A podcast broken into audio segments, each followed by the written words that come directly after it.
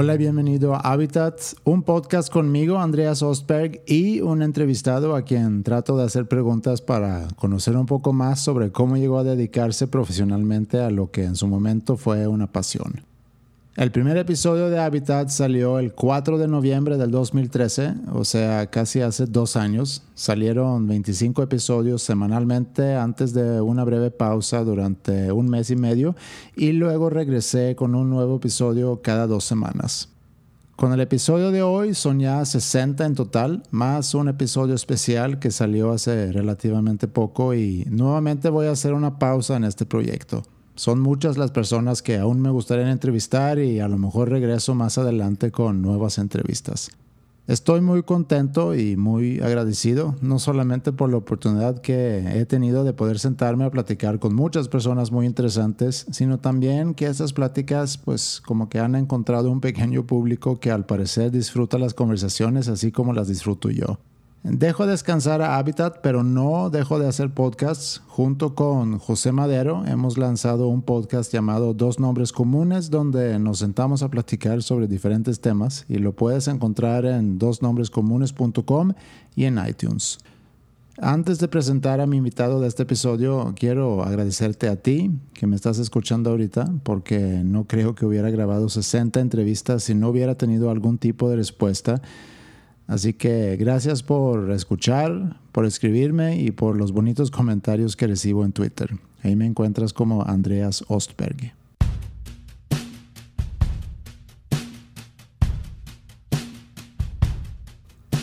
Mi invitado de hoy se llama Nacho Yantada, nacido en el DF, crecido en Monterrey, vocalista de los Claxons, banda que desde Monterrey ha conquistado gran parte del país y que en un par de semanas lanza su sexto álbum.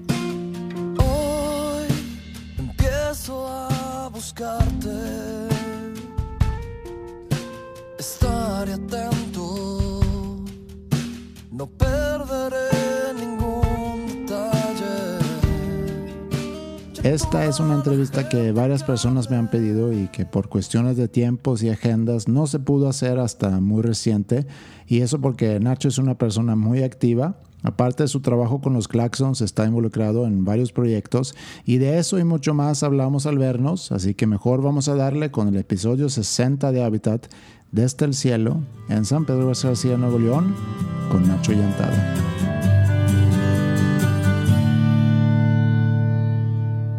Ya corre el audio aquí. Muy bien. Oye, Claxons está por sacar disco nuevo en un par de semanas, ¿verdad? Así es. El 27 de octubre se lanza el sexto álbum de la banda. Ahora, esta entrevista no la voy a enfocar a Claxons, sino más bien a ti, o sea, para conocerte mejor a ti. Me parece perverso. Entonces, a lo mejor podemos empezar por ahí. Eh, ¿Quién eres tú? Soy Nacho Yantada Brito, Ignacio Alejandro Llantada Brito. Nací en el DF. Y a los cinco años, el trabajo de mi padre nos hace movernos a la ciudad de Monterrey, por lo cual prácticamente soy regiomontano. Crecí aquí, aquí llegué en kinder, hice toda mi secundaria, toda mi, mi educación la tuve en esa ciudad, entonces soy nacido en el DF, crecido y engordado en Monterrey. ¿Y qué recuerdas de tu infancia aquí en Monterrey? ¿O inclusive recuerdas algo del DF? Sí, recuerdo la casa donde vivíamos, que era un era una privada. Yo vivía en el número 8 y me decían el chavo del 8. Y recuerdo un jardín muy grande. Y recuerdo que estaba cerca de Televisa, San Ángeles. se me queda, lo tengo muy grabado. Eh, son de los pequeños recuerdos que tengo antes de los cinco años. ¿Y de aquí de Monterrey? De chico recuerdo mucho jugar con mis vecinos. Eh, yo soy único, entonces no, tengo, no tenía con quién jugar a, tan temprana edad, entonces siempre recurría un poco a mis vecinos. Recuerdo mucho eh, en bicicleta, tramos largos en bicicleta, cuando antes se podía un poco más transitar de chavo. Eh, recuerdo mucho el jardín de casa de mis padres. Recuerdo mucho una vez que estaba yo jugando como con unos chacos y me puse una banda así como si yo fuera un ninja. Pero luego al lado estaban construyendo una casa y los albañiles como que se empezaron a burlar de mí porque me vieron entrenando mis, mis artes marciales y me asusté y me fui corriendo. Me acuerdo varias cosas. Y de chico, aparte de jugar en la calle, ¿qué intereses tenías principalmente fuera de la escuela? Mis intereses principales estaban en el deporte, jugando fútbol. Mi papá, un apasionado del fútbol, aferrido. Desde que llegué a Monterrey, él me llevaba al estadio a ver a los rayados. Él es, él es americanista, pero mi tío Roberto López, que en paz descanse, tenía tres abonos para ir a ver a los rayados. Entonces invitaba a mi papá y yo era el, colado, el tercero en, ahí en, el, en, esas visitas al estadio. Y desde ahí me gustó mucho el fútbol. Estuve yo, además de jugar en, el, en, el, en mi escuela, donde había un buen equipo de fútbol, entré en una especie de selección de Nuevo León, muy chico, te estoy hablando desde los 11 años. Para mí la carrera del fútbol era mi, sueño, mi vida, también para mi padre. Y jugué muy bien hasta yo creo que aproximadamente los 15 años, ya estando en niveles de selección de Nuevo León y todo, muy, muy enfocado al fútbol. Y como a los 14, mi madre tenía una guitarra en la casa y me llamó la atención. Ella daba clases en la UDEM, ella era maestra de comunicación, en la carrera de comunicación. Y tenía un alumno que tocaba la guitarra. Y, es, y, mi mamá a veces recibía en casa alumnos para clases particulares o algo así. Y yo me acuerdo decirle al que yo sabía que tocaba la guitarra, le decía, enséñame, enséñame a tocar. Y em, me empezó a enseñar a tocar, me empezó a, a los acordes, cómo ponerlos, todo eso. Y después la historia, una historia muy chistosa es que justo en esa época hay un concurso en la escuela, un talent show, un festival de la canción, algo así, en secundaria. Me junto con tres amigos, los convenzo y les digo, vamos a entrar. Nos gustaba mucho en esa época un grupo que se llamaba La Mafia, que era tejano. Y se nos ocurrió entrar como La Mafia, para no entrar como un grupo de rock o de pop. Era playback, por supuesto, estábamos en secundaria, solo cantabas encima de, una pista. Una pista. Decidimos la magia, la mafia, perdón, escogimos la canción me acuerdo perfecto que se llama Yo me moriré. El problema era, Andreas, que quién iba a cantar, porque yo tocaba la guitarra, Edu, un amigo mío que socio mío hoy actualmente en mis negocios, tocaba la batería, eh, Alfredo tocaba no sé qué, y nadie cantaba. Entonces decidimos echar un volado para ver a quién le tocaba cantar. Me tocó a mí cantar. Y pues desde ahí el destino yo creo que me, me empujó un poco porque ganamos ese festival de la canción y desde ahí me empezaron a decir Nacho el que canta. Cuando yo quería que me dijeran Nacho el que juega fútbol. Pero una cosa llevó a la otra y Nacho el que canta empezó a tener un poco más de suerte con las chicas. Y pues empecé a, como buen niño de 15 años, pues a buscar qué atraía mejor a las chicas. Y así empecé a, hacer mi primer grupo en aquella época. ¿Y ahí dejaste el fútbol? Lo dejé. Sí, hablé con mi papá, le dije, papá, se acabó. Eh, me voy a dedicar a la música. ¿Y cómo te iba en la escuela? Bien secundaria un promedio, en prepa la primera parte promedio y después tuve que mejorar porque eh, vino una situación económica difícil en mi casa. Entonces, si quería seguir en la preparatoria del TEC, yo vengo de una familia de clase media o media alta que tuvo una crisis en el 94 durísima. Como muchas familias. Como muchas familias. Cosa que si yo quería seguir con esa vida, tenía que ponerme a trabajar. Entonces tuve que solicitar una beca en, el, en la preparatoria del tecnológico y para solicitar la beca no podías bajar las calificaciones, no podías reprobar. Había una serie de requisitos que me hicieron aplicarme y terminé después igualmente para la universidad. Yo quería seguir en el TEC, estudiar mi carrera. Mm. Tuve que aplicar de nuevo una beca donde necesitaba muy buenas calificaciones. Es impresionante en este país las crisis que se han vivido. Digo, ahorita mencionaste la de 94, pero también en el 82 eh, si no mal recuerdo, a mí no me tocó obviamente, pero, pero mucha gente que perdió todo, eh, que tenían sus hipotecas en dólares y luego en el 94 cuando el dólar se fue a... Triple. Sí, al triple. Y pues son golpes muy fuertes. Sí, también, ahorita que lo recuerdo, también pasó algo en el tema deportivo que me, me desmotivó. Nosotros con el equipo, con esta selección, viajábamos a Estados Unidos y, hacíamos torneos internacionales, competíamos contra equipos de, todo, de otros países y logramos una calificación a un torneo en Suecia, el Gothia Cup. Sí, claro. Es el torneo juvenil más grande del mundo. Es el Youth World Cup, de hecho. Bueno, pues íbamos al Gothia Cup justo en el 94, justo la devaluación y tuvimos que que cancelar, porque obviamente en este equipo era una selección, era, había jugadores de, de, todo el estado, entonces no, no había muchos recursos generales para poder cada quien pagar sus gastos, prácticamente era un equipo becado. Mm. Y, y, ahí también me, me, desmotivé mucho, porque estaba muy ilusionado en ir a jugar a Europa, imagínate a los 14 años, claro. 10, 13 años, es un sueño. Y qué chistoso que me acordé de, de, de, Suecia. Qué buen viaje pudo haber sido eso. Sí, sí, hubiera estado interesante. Pero bueno, eh, yo, yo soy una persona que desde muy chico aprendí a tomar decisiones sin batallar y a ser muy firme y muy fiel en, en mi toma de decisiones. Y una vez que tomé esa decisión, no hubo vuelta atrás. Y entonces empecé esta aventura musical, primero con un grupo, Después, bueno, empieza la historia de los Claxons también muy temprano porque empieza en preparatoria. Sí. Pero eh, este, este camino, este corredor musical en, en, mi vida estuvo marcado por varias eventualidades eh, que, que, pareciera que fue el destino.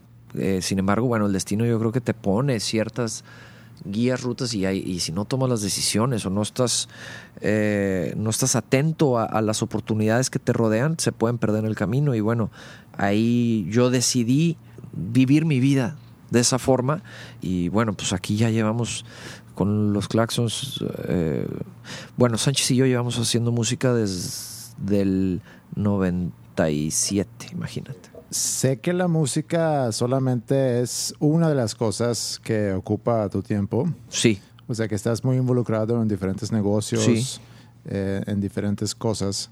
Y, y, me gustaría que comentes un poco sobre algo que leí en tu blog, uh -huh. que sacas casi todos los viernes. Fue todos los viernes alguna vez.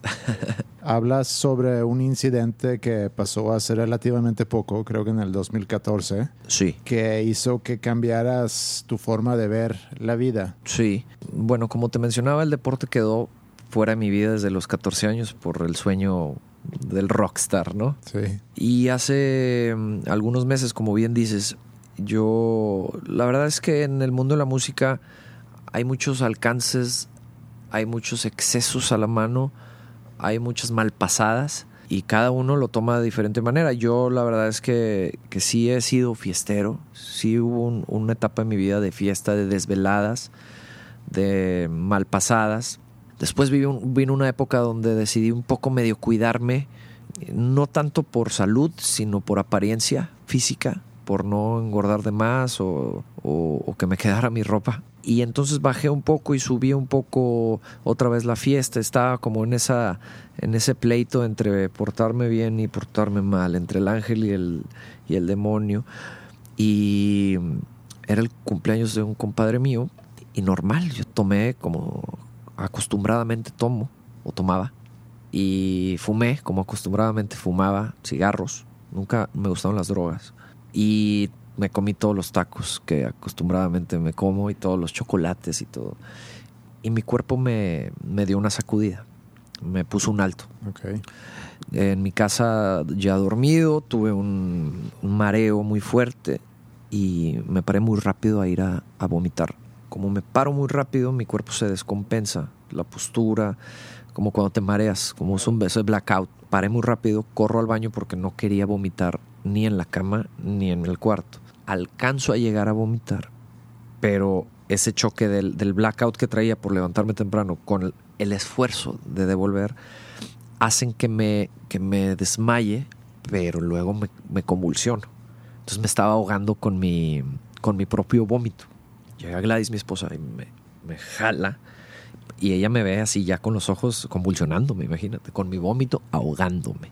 Me jala, me pega ahí y, me, yo me despierto y le vi la cara a ella de susto, de, de prácticamente ella por su cabeza pensó, han de haber sido probablemente 30 segundos, un minuto eternos.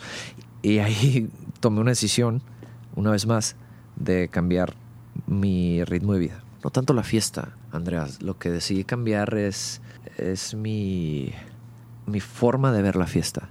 O sea, yo antes una fiesta era por costumbre, era miércoles, ya es miércoles, vamos a enfiestarnos, ya es jueves, ¿no? Ya es viernes, el cuerpo lo sabe. Y tomé la decisión de, de enfiestarme cuando me tenga que enfiestar, cuando sí. haya una fiesta, uh -huh. cuando haya un motivo de celebración. y lo haré bien, porque soy desvelado y me encanta estar a las 4 de la mañana en un antro. Pues, ¿Cuánto tiempo estuve en el Noche Gangas hasta cerrar la noche? Y empecé a hacer un poco de ejercicio, poco a poco. Y después un día, casualmente me estaba buscando un patrocinador.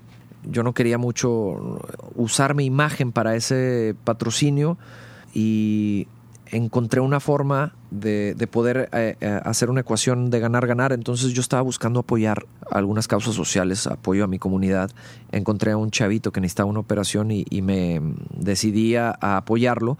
Entonces le digo a este patrocinador, bueno, salgo en tu comercial, pero no me pagues a mí, hombre, no importa. Ayuda al chavito este, págale la operación, cuesta tanto. Va, va, va, nada más que nuestro producto es enfocado al deporte, es de la categoría deportiva, entonces pues te, hacemos algo de deporte. Y yo, claro, yo corro, claro. Pero me retaron a hacer un maratón. Y entonces decidí hacerlo y empecé como a, integrar el deporte en mi vida de nuevo corriendo un maratón, después en triatlón, después eh, ya en triatlones de larga distancia y ahora justo estoy a punto de hacer la competencia cumbre del triatlón de larga distancia, que es un Ironman. Sí, en Los Cabos, ¿verdad? En Los Cabos, sí, en, la, en 10 días prácticamente. ¿Y es la primera vez? Es mi primer Ironman entero. Hice un medio Ironman. El de verdad es en 10 días. ¿Y cómo te preparas para algo así? Son seis meses de acostumbrar a tu cuerpo a una distancia tan larga. De tu capacidad aeróbica poderla llevar a, esos eh, niveles. Es un eh, entrenamiento físico mental eh, y una disciplina también em, alimenticia, como se diga, porque no tanto para enflacar, no tanto para estar a dieta, pero... Para tener la energía. La energía y que tu músculo tenga la fuerza necesaria, la fuerza necesaria para... Para eso es, un entrenamiento pesado, se requiere mucha disciplina para acomodar tus tiempos, porque de repente no puedes. Y, y en mi caso, un poco más porque en los viajes se me complicaba mucho encontrar una alberca o encontrar una bicicleta o un spinning o así. Claro. Pero, pero bueno, soy un fiel creyente que con disciplina y con fuerza de voluntad puedes lograrlo. Y, lo, y, bueno, pues estoy a prácticamente 10 días.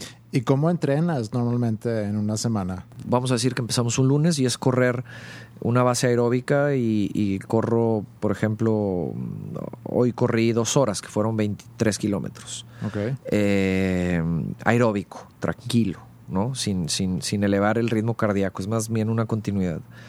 Eh, después, a mediodía, a la hora de la comida, tuve entrenamiento. Debería estar nadando ahorita, pero como sabía que a lo mejor se retrasaba o algo, lo recorrí a la hora de la comida hice mi entrenamiento de natación, que, que fueron tres kilómetros y medio.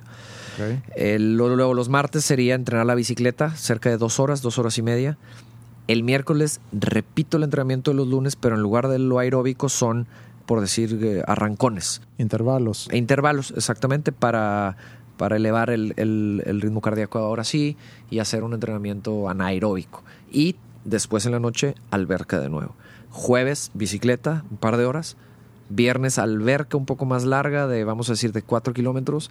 Sábado sería la rodada larga. Estamos hablando de la semana pasada fueron 5 horas. Y, y domingo descanso. Ese sería como un entrenamiento ya de los últimos previos al, al Ironman. Ok. ¿Y qué comes? Eh, bueno, tengo que comer antes de entrenar. O sea, vamos a decir que si mi entrenamiento es 6 y media de la mañana, 5 y media estoy comiendo.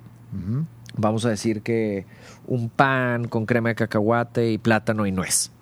Después, acabando el entrenamiento, para recuperar el músculo, algo de proteína, eh, con alguna fruta o algo así. Después, un medio almuerzo antes de la comida, vamos a decir que 12 del día. Luego la comida, pues es hay, hay, balancear mucho lo que es la, proteína con el pescado, el salmón, el pollo o la carne, con la verdura, todo lo verde, todo lo vegetal, eh, tomate y luego los carbohidratos que pueden ser en arroz, tortilla o pan. Yo, la verdad es que yo no creo en las dietas para bajar de peso, pero sí creo en que si el cuerpo es meramente agua, lo que necesitamos comer es alimentos que tengan agua, como los, o sea, las frutas, las verduras. Si no tienes eso, vamos a decir que si nuestro cuerpo es 70% agua, deberíamos estar comiendo el 70% cosas que tengan agua o tomar mucha agua, pero también el alimento lo ocupamos eh, que hidrate. Y después de ese incidente que tuviste, eh, y empezaste a hacer ejercicio de nuevo o regresar al deporte, pero no regresaste a correr un par de veces a la semana, sino te metiste a full a hacer un maratón. A correr un maratón, sí.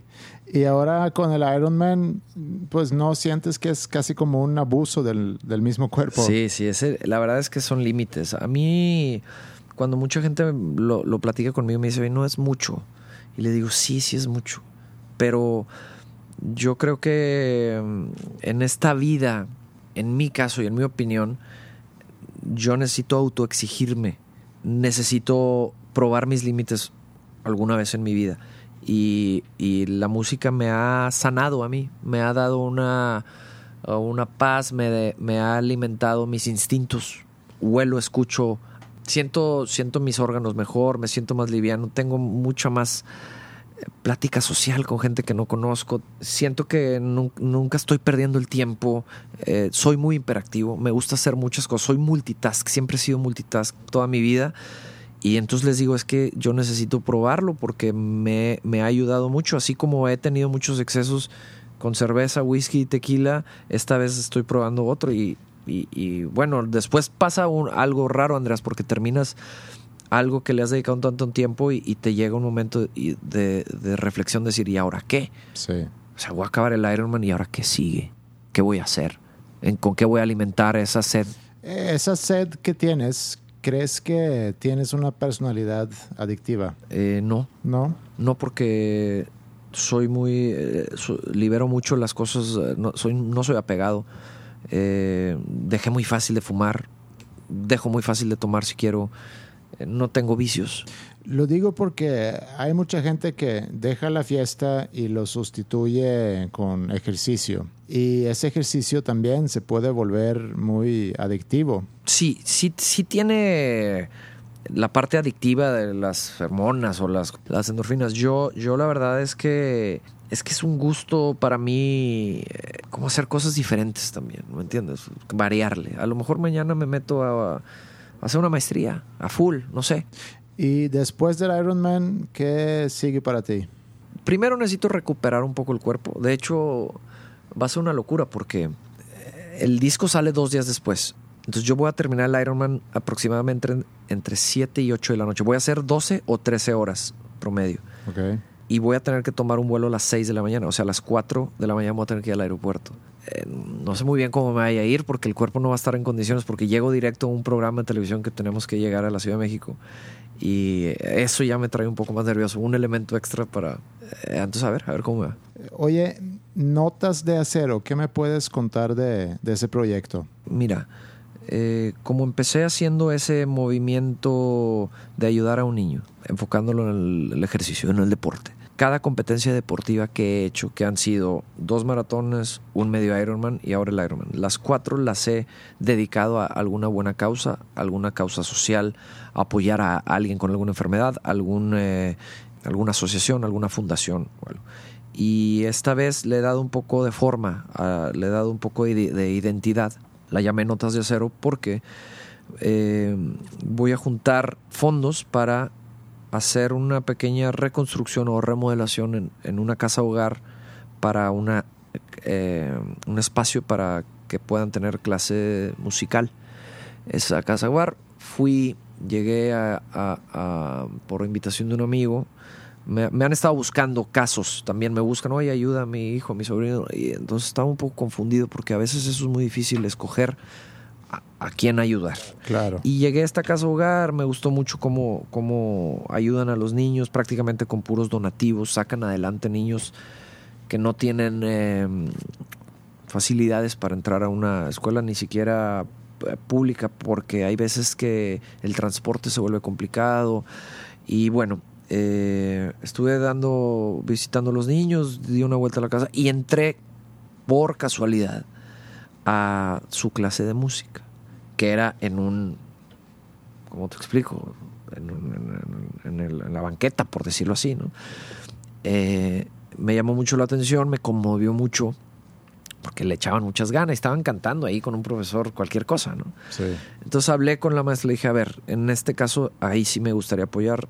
Eh, buscamos un, espacio, un saloncito y hicimos una cotización para acondicionarlo, para acondicionar eh, eh, también la, la, parte educativa donde el maestro tenga elementos y tenga una guía para poder incursionar el aprendizaje educativo en los niños, que, es, que pues yo soy un creyente que, que debe ser fundamental para el crecimiento para el desarrollo, ¿no? Tener esa, ese, ese amor por la música desde muy chiquito y que se impregne. Claro. Y, bueno, así es como eh, Notas de Acero empieza a funcionar.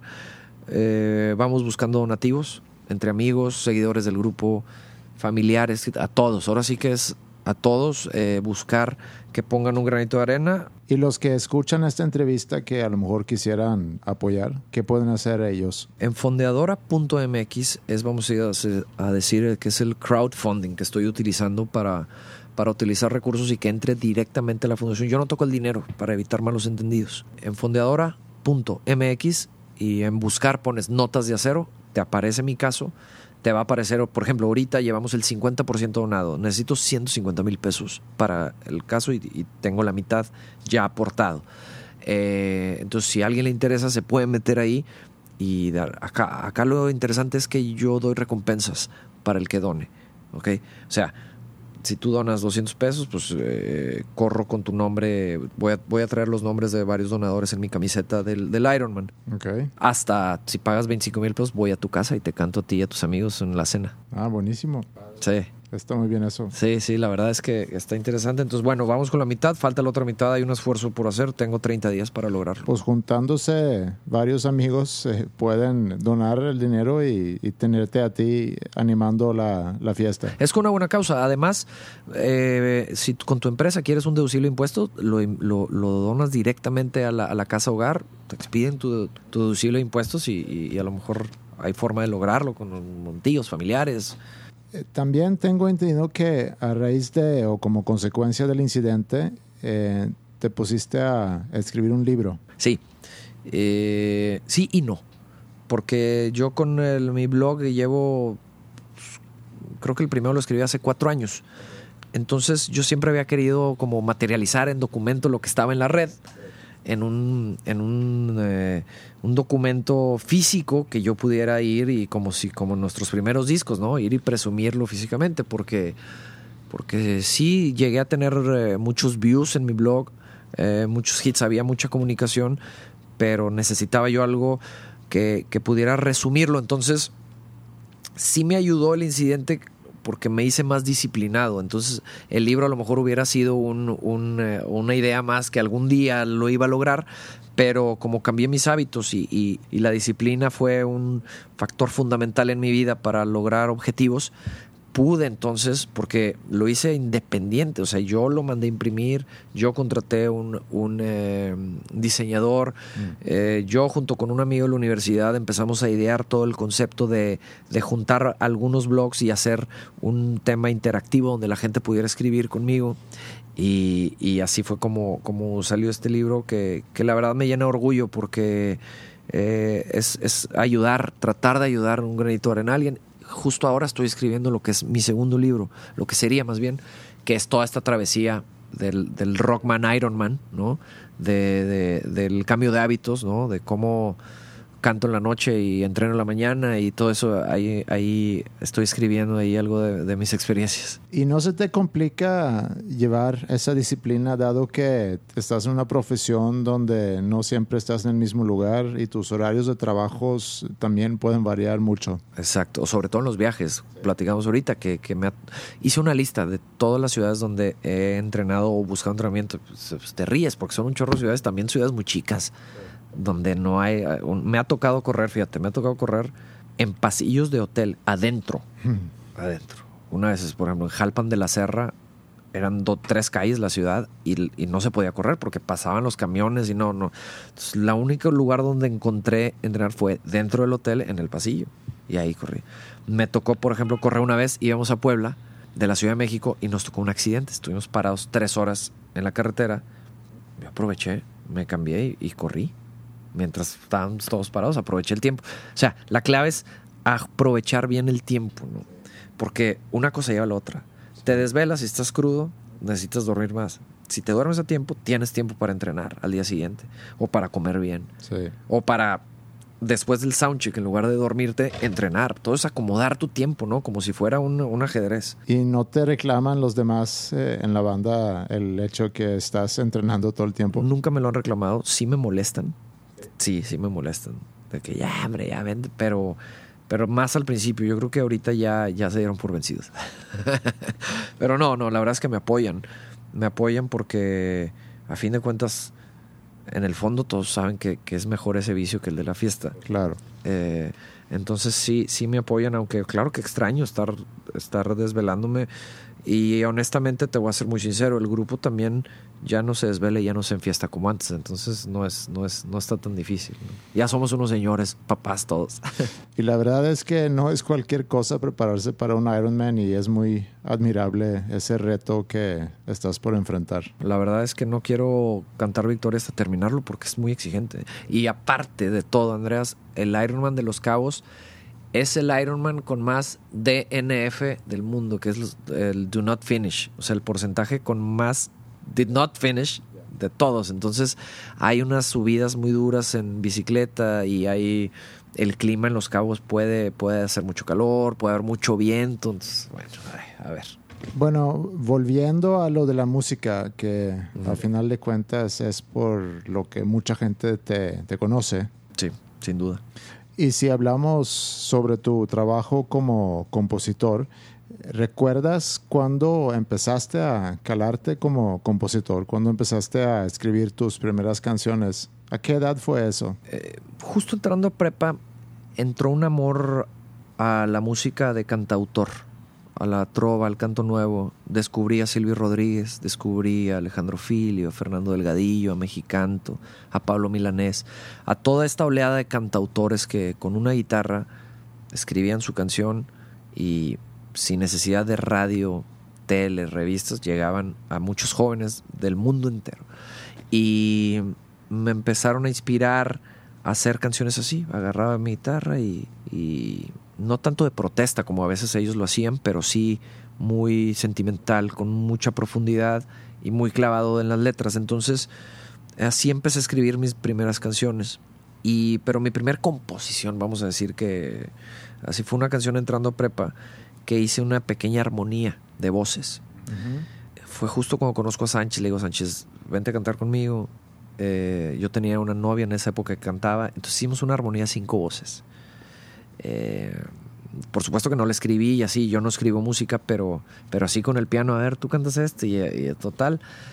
eh, entramos también a un festival de la canción así y bueno, ese fue como mi primer paso de, de compositor eh, joven. La canción ganó, tuvo un- unos reconocimientos en prepa, entonces eh, creo que así empecé. Y después, bueno, ya, ya con Sánchez juntos, cada año hacíamos, nos juntábamos y hacíamos una canción. Pues pasaron de prepa a carrera, pues tres de prepa y cuatro de, de carrera, siete, entonces mínimo ya tenemos siete canciones a lo largo de nuestra, nuestra universidad y preparatoria.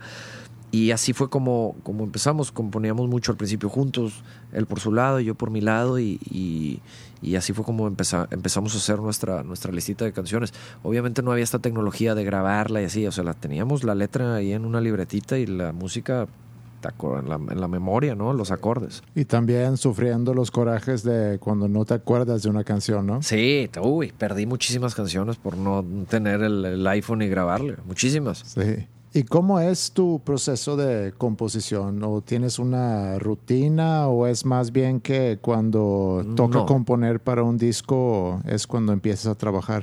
Así es generalmente.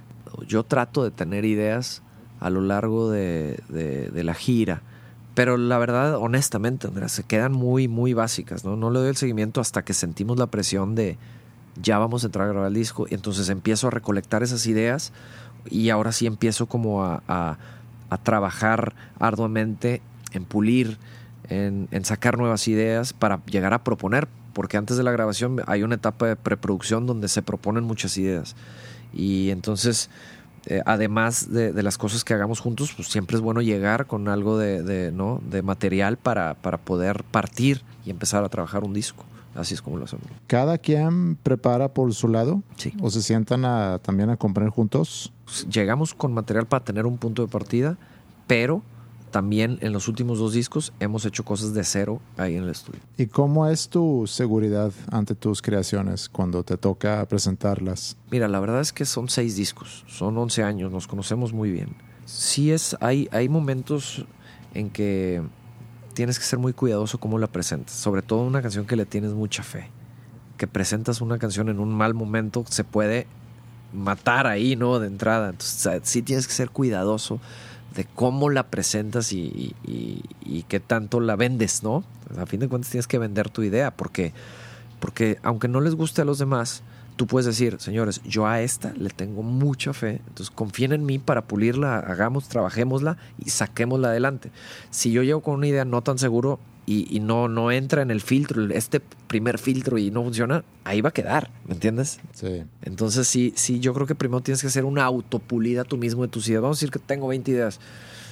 Vamos a escoger lo mejor para este disco. No, no, no tiene que ser la mejor canción, pero la mejor canción para este momento y este disco. Cuando hablé con Mickey Widobro, Molotov, eh, creo que fue la entrevista 4 o 5 de Habitat, hablamos sobre esto eh, de que cuando en un grupo hay varias personas que contribuyen a, las composiciones y la necesidad que pueda haber de que haya un tercero, eh, un externo de la banda, que viene a, a, guiar un poco ese proceso de escoger las canciones, ya que pues cada quien aboga por sus canciones, ¿no? Quieren tener sus canciones en el disco. Es un tema delicado. Digo, por cuestiones de regalías o simplemente el hecho que pues quieres que tus canciones estén en el disco. ¿Ustedes tienen la capacidad en la banda de, de, usar esa objetividad entre ustedes para escoger cuáles son las canciones que van a estar o, o buscan tener ese apoyo? Bueno, sobre todo en este disco fue muy diferente porque en este disco es la primera vez que trabajamos sin un coproductor. Esta vez trabajamos nosotros en solitario produciendo el disco. Los discos pasados había un coproductor que junto con nosotros producíamos un disco, entonces ellos también podían ayudar a, como tú dices, oigan, estas canciones no, entonces es, es una opinión que no lleva ese, ese, no, es una opinión muy objetiva para la selección de temas. A fin de cuentas, la, selección de temas es algo muy importante, más allá de las regalías autorales, porque la selección de temas te puede llevar a las estrellas o te puede hacer un disco que no entra al gusto del público. Si un disco funciona, sí, los autores van a llevar más regalía por ejecución pública y por venta de disco, pero no se compara con que si funcionó, con el ingreso que va a tener el grupo equitativamente por un, por un disco exitoso. Claro, y también ha cambiado mucho eso. Ha cambiado mucho. Antes probablemente esos autores pues ganaban más de ahí que los conciertos. Acá la, la, situación de hoy en día es, es, es diferente porque porque incluso todos los contratos de 360, pues ya las disqueras o quien esté apoyando al, al, talento va a morder del pastel de todos los ingresos posibles. Claro. ¿no? La situación ha cambiado. Entonces, si tú lo ves de esa forma y dices, no me importa que el de allá se lleve más dinero en la parte autoral, si sé que esa canción a mí me va a dar más trabajo. Y, y en el grupo sí tenemos esa, esa capacidad, o sea, no hay caprichos. Obviamente no es eh, solamente cuestión de regalías, yo creo que, y sobre todo es cuestión de que si tú hayas trabajado mucho tiempo en una canción en la cual estás plasmando eh, sentimientos muy personales y, muy profundos, que obviamente que quieres tú que esa canción esté y que se dé el trabajo debido. Sí, imagínate que le, ajá, imagínate que le escribiste una canción a tu hija que acaba de nacer o algo. Sí y, es muy personal y, te da miedo que te, la, que te la cambien, que te la rechacen. El filtro, ¿no? Este filtro. Entonces sí, sí tiene que haber mucha comunicación, mucha comunicación, porque en cada disco sí es un tema delicado.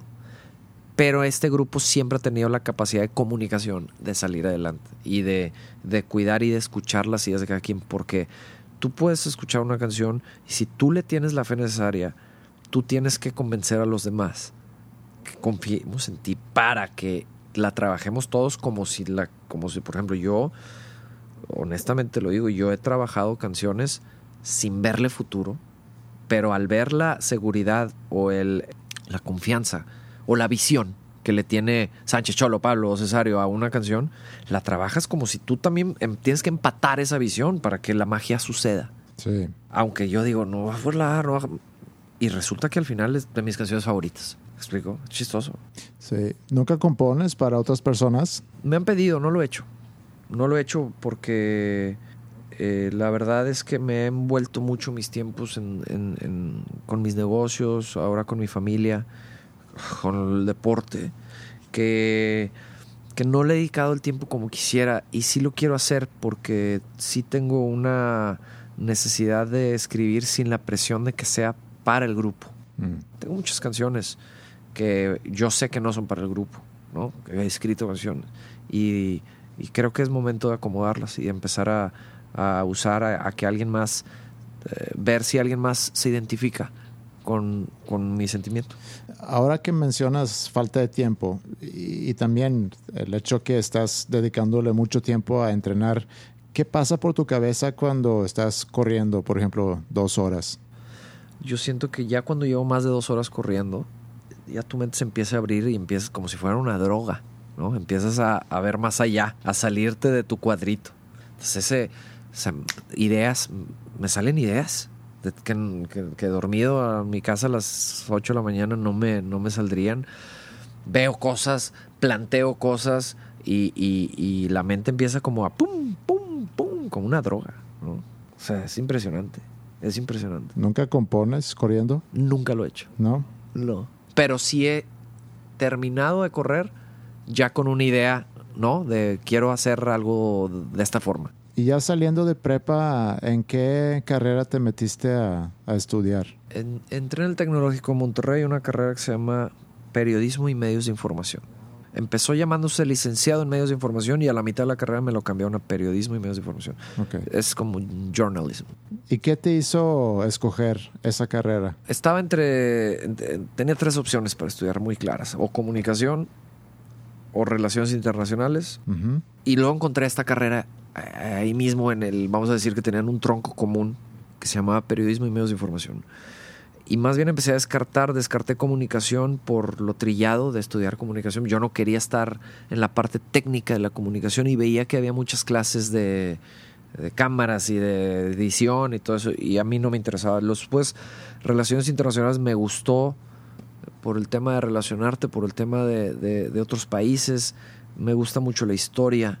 Pero luego cuando analicé bien periodismo y, y- y me gustaba comunicar, pero esa parte, ¿no? Como un, como un periodista, ¿no? Como ver y comunicar. Y la verdad es que, que así, sin pensarlo, tomé la decisión. Eh, ya en ese entonces sabía que, que o me iba a dedicar a los negocios o, o me iba a dedicar a otra cosa, no tanto a ser un periodista, pero creo que eso me complementaba un poco más para comunicarme mejor. Como comentamos hace rato, eh, tú te dedicas a varias cosas fuera de la música también. Sí. Y una pregunta que casi siempre hago cuando entrevisto a músicos es si tus papás te apoyaron en tu decisión de dedicarte a la música, que a lo mejor fue un poco diferente en tu caso porque también estás combinando tu, tu trabajo como músico con otros negocios que tienes al lado de la música. Andrea, nosotros empezamos a generar dinero en prepa cantando. O sea, no era, no era, mamá, me quiero dedicar a la música y estoy todo el día en mi, en mi cochera rockeando, ¿no? Yo uh, me independicé eh, de mi casa desde que tuve que tomar beca en la prepa y empezábamos a, tocar miércoles, jueves, viernes y sábado cuando había muchos bares de música en vivo. Y nosotros éramos los chavitos, sensación. 17, 18 años, se llevaban a toda la prepa, los bares se peleaban por nosotros. Y luego Saltillo y luego Torreón. Entonces yo empecé, empezamos a ganar lana. Más que todos mis amigos de 17 años, ¿no? Entonces vieron como que, que sí entendía un poco el concepto de la estabilidad financiera, que siempre me gustó. Y, después sí me apoyaban, sí tenían el miedo de los factores externos que la música conllevan. Yo tenía un afro, Andreas. Yo, estaba en guaraches, yo estaba en. eh, y me decían, híjole, nada más sé disciplinado, trabaja, no te malpases. y la verdad es que sí, sí me apoyaron mucho. Mi padre siempre en el Sigue tus sueños y mi madre en Los pies sobre la tierra y, y chambéale, ¿no? O sea, me, me, me, me hicieron trabajador. ¿A qué edad sientes que llegaste a estar en el ambiente o, o en tu hábitat eh, donde sientes que aquí sí puedo maximizar mi potencial como persona? Hace cuenta que para esto fui hecho. A- hace dos años, Hace dos años. cuando empecé a ayudar. Ahí es la primera vez que sentí redondo. Ahí. Ni siquiera con la Arena Monterrey lleno. Vamos, es cumplir tu sueño y se siente fabuloso. Pero después descubrí que había algo más. Y si puedo utilizar esa condición, ese aparato, ese aparador para ayudar, ahí es cuando dije, esto es lo que yo vine a hacer a este mundo. Ayudar. Porque estaba viendo una entrevista de un actor hace poquito que dice, me baño dos veces con agua caliente. Y hay gente que no, Sí, ¿me entiendes? sí. Entonces la fama gusta, me encanta. Me encanta que me pidan autógrafos, me encanta que no me cobren en un restaurante. Pero no se compara con que un señor te escriba una carta porque operaste los ojos a su hijo. No se compara, ni cerquita. Claro. Y hace dos años me enteré que iba a ser papá por primera vez. Entonces hace dos años entendí mi vida. Después de- del incidente, me disciplino y me llegan dos ni niño y niña. ¿Cuates? Qué padre. Sí. ¿Sientes que has maximizado tu potencial como compositor? No, no, me tengo que preparar mucho más ah, todavía. Tengo que, tengo que hacer muchas cosas para llegar a, a mi máxima capacidad de compositor. Sí creo mucho en las químicas y yo creo que la química de este grupo para hacer canciones tiene mucha vida. Porque cada vez vamos, ahora para este disco hicimos unos temas tan poderosos como aquellos temas que se penetraron en todas las prepas del país. Y entonces dices, híjole, la magia sigue viva.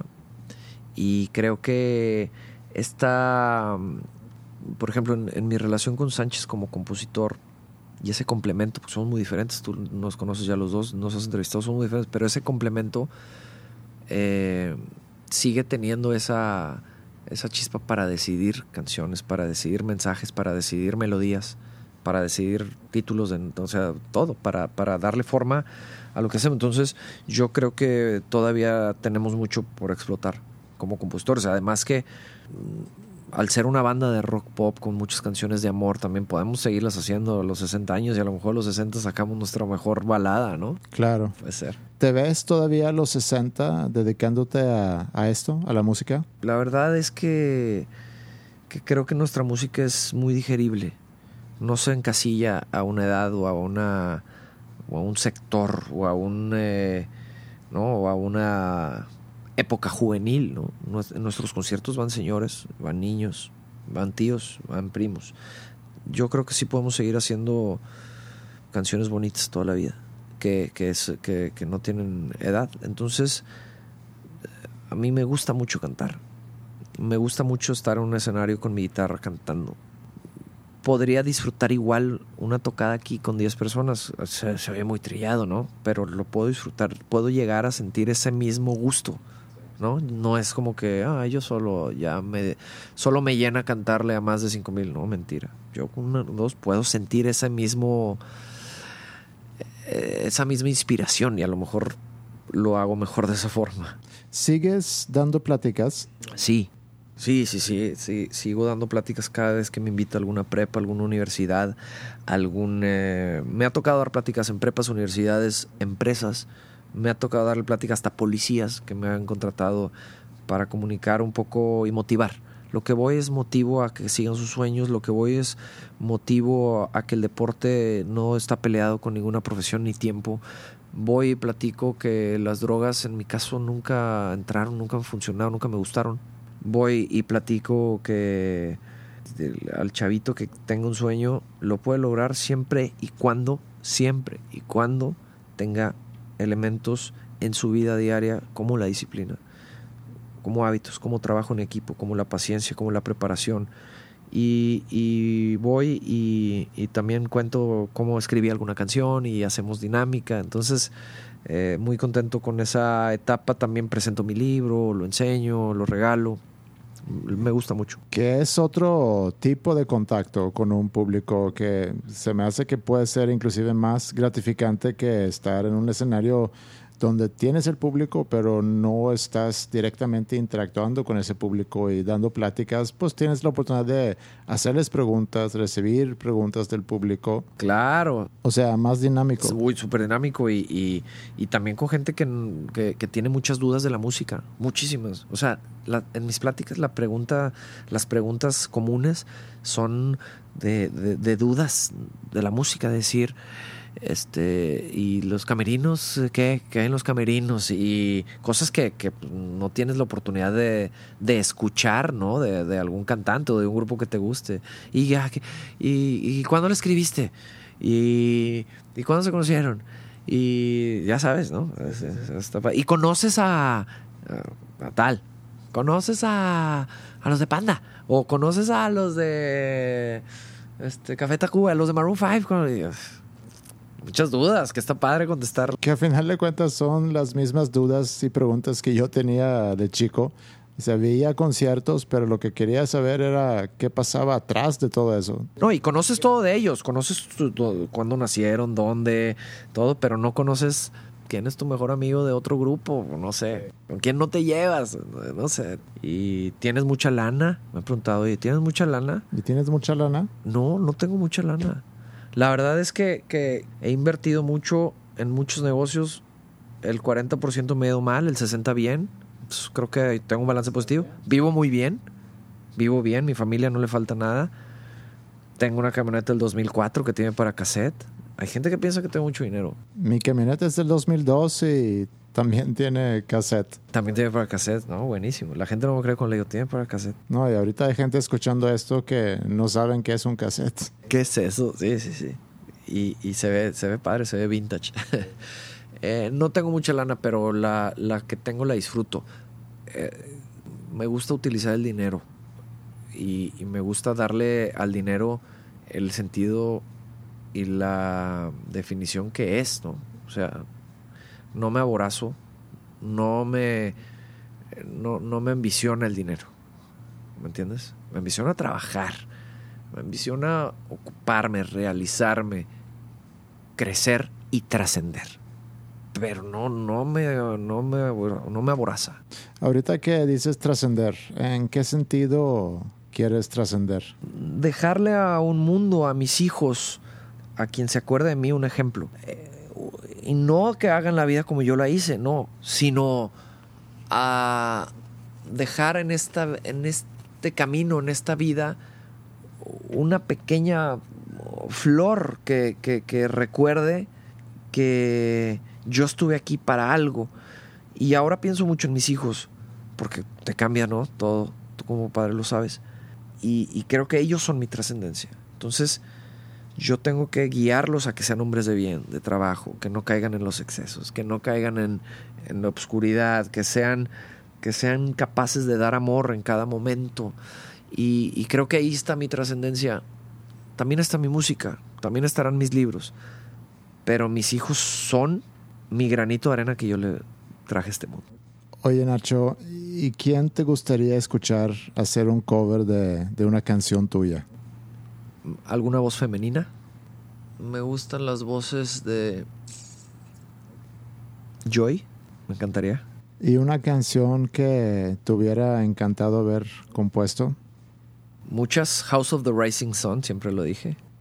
Creo que es la primera canción que yo aprendí a tocar en guitarra. Yo también. Y siempre dije, ¿por qué no la escribí yo? Eh, me acuerdo de varias canciones que escuché por primera vez y dije, ¿por qué no la escribí yo más bien, no? De que, y fue Wonderwall, Patience de Guns N' Roses y me faltó una, y Wish You Were Here. De Pink Floyd. Ajá. ¿Hay algo que no te he preguntado, algo que te debería haber preguntado o, o que quisieras agregar a esta entrevista? No, cubrimos bien mi parte familiar, mi parte del grupo, mi parte de ayuda, mi parte de trabajo. Eh, mucha gente me pregunta en los negocios de por qué he invertido en restaurantes o en bares y, cómo le hago para operarlos. Eh, y lo que le respondo es que mm, mi primer negocio fue eh, un bar que se llama Nachos y Gangas. Digo se llama porque aunque esté cerrado está guardado en el cajón para algún día reabrirse. Ese lo abrí por, por una necesidad de, de tener un escenario donde poder cantar. Creo que nos cansamos también de, de cantarle a, otros bares y, y después de muchos años quisimos estar del otro lado y poner un lugar con, con, cariño musical. Claro, después se transformó y después agarró muchos caminos porque a fin de cuentas es un negocio. Y a fin de cuentas, por más amor al arte, estar poniendo para la renta, no vi güey. Y después empecé a invertir en, en, otros negocios eh, del mismo ramo. Después me diversifiqué un poco, me fui a otros negocios, productos capilares. Después abrimos una, una rama infantil que me tiene muy orgulloso, que es una parte que, una división que veo con mi esposa, que es el salón de fiestas infantiles, que llevamos dos años ahí. Y la verdad es que la clave está en tener operadores de confianza en cada unidad, una buena administradora que te pueda dar el panorama global de qué está pasando con tu lana invertida, ¿no? O sea, qué negocios están siendo rentables, cuáles no, cuáles hay que enfocarnos, cuáles hay que ajustar y yo no opero ninguno de mis negocios, pero tengo socios que hacen bien su chamba y yo me dedico un poco más a la parte de relaciones públicas del PR y de y de la visión de nuevos negocios, ver dónde invertir eh, algo. Entonces, porque mucha gente me lo pregunta, es que yo quiero tener negocios como tú, le digo, es que no es que tenga negocios, es que yo empecé invirtiendo en ciertas unidades y las fui replicando, ¿no? Mi inversión. Entonces, lo que sí es clave es que el dinero, una educación financiera que yo recibí muy chico es que el dinero necesitas tenerlo activo, o sea, el dinero genera más dinero. Claro.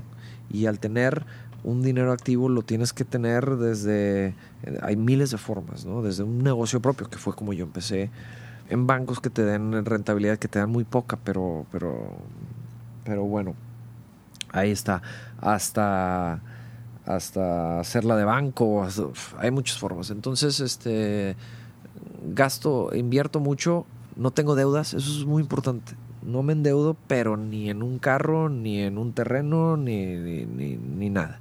O sea, o me endeudo bajo una condición favorable o, familiar prácticamente, ¿no? Que no, sin que te coman esos intereses, porque luego las deudas te comen. No apuesto, eso es clave, no ha puesto en fútbol americano, no ha puesto en Las Vegas, no ha puesto en nada. Odio perder el dinero apostando. Salvo en tus negocios. Ahí sí. Pero algo donde yo tengo... Control. Ajá, claro, donde yo puedo tomar una decisión. Y bueno, soy ahorrativo también. ¿Y quién me recomiendas entrevistar para Habitat, para este podcast? ¿Para el podcast 61 o cuál sería? Bueno, ya te había dicho que ya con este episodio le voy a dar un descanso un rato, eh, pero si decido reactivarlo o cuando lo reactive, ¿quién debería de entrevistar? Al pájaro, al dueño de la tumba. Ok. La tumba es el lugar, creo yo, no, es el más viejo, pero en cuestión cultural, muy diferente al café iguana, obviamente, pero en cuestión cultural ha sido un estandarte muy importante para Nuevo León, para el barrio antiguo. Ahí se ha recibido a todos los cantautores del país, que es como un culto, ¿no? Es la peña, la, gente que va a escuchar a alguien eh, con una guitarra y cuando hay más de 100 personas todos callados, esto es todo un tema. Y él le ha dedicado, ha, hecho un gran esfuerzo por mantener viva esta pequeña casa de cultura musical que siento que la ciudad necesita y tiene historias buenísimas. Es un personaje. ¿Y con qué canción tuya, Nacho, quieres que terminemos el programa? Un nuevo disco que se llama La Posibilidad, que ya lanzamos. Se llama La Posibilidad, es un tema de amor que, que estamos ahorita promocionando. Sí. Mañana le vamos a grabar un videíto. Entonces ahorita es como la canción de moda.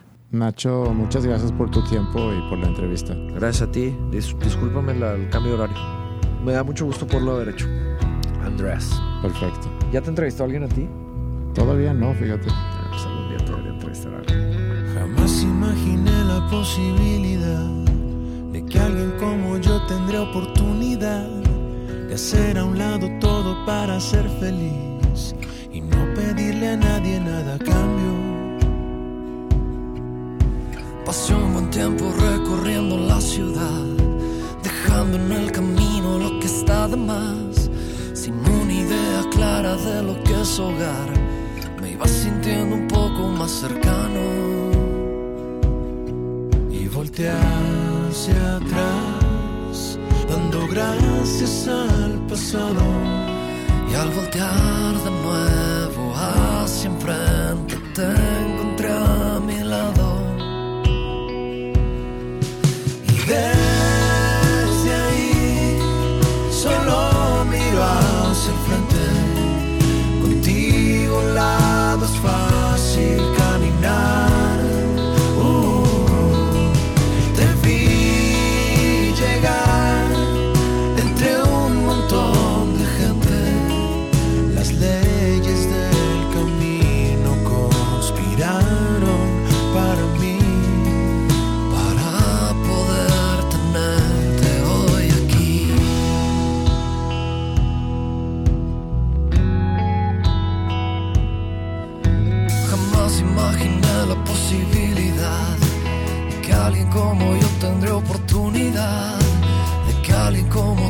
también pensara en mí y darlo todo sin pedir a cambio.